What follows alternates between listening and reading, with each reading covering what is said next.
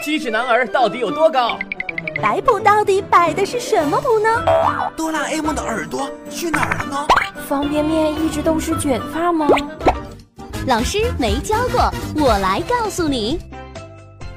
嗨，大家好，这里是飞扬九零，我是莫林。为什么我们对越亲的人越没有耐心呢？当生活当中遇到困难或麻烦的时候，我们总是愿意听一些陌生人给的意见，而对于家人的唠叨，总是没有耐心。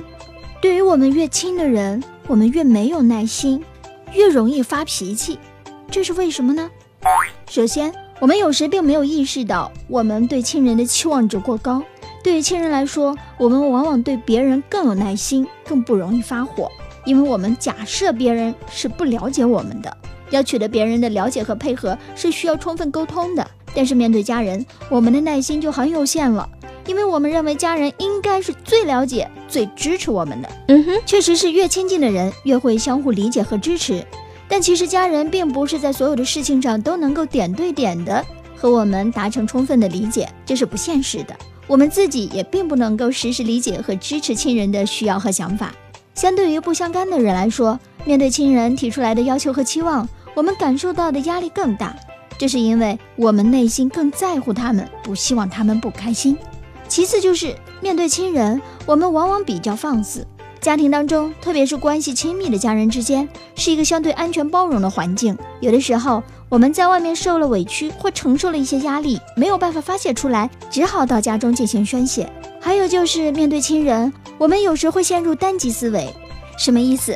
单极思维就是我们在不考虑实际情况的状态之下，为自己定下一个目标，并且不顾一切的要去实现，不实现就不罢休，死死的纠缠于这个目的，把自己陷入到了一个没有实现就不能够快乐的这种死巷子当中，而走不出来。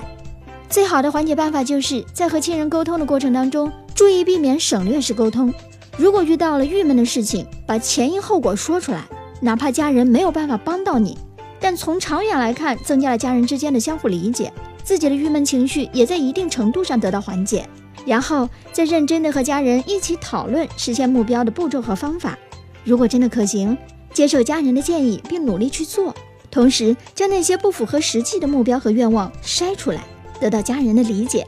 最后在发生冲突的时候，先静心想一想，自己是不是又陷入单极思维，钻了牛角尖呢？自己的要求是不是太主观了呢？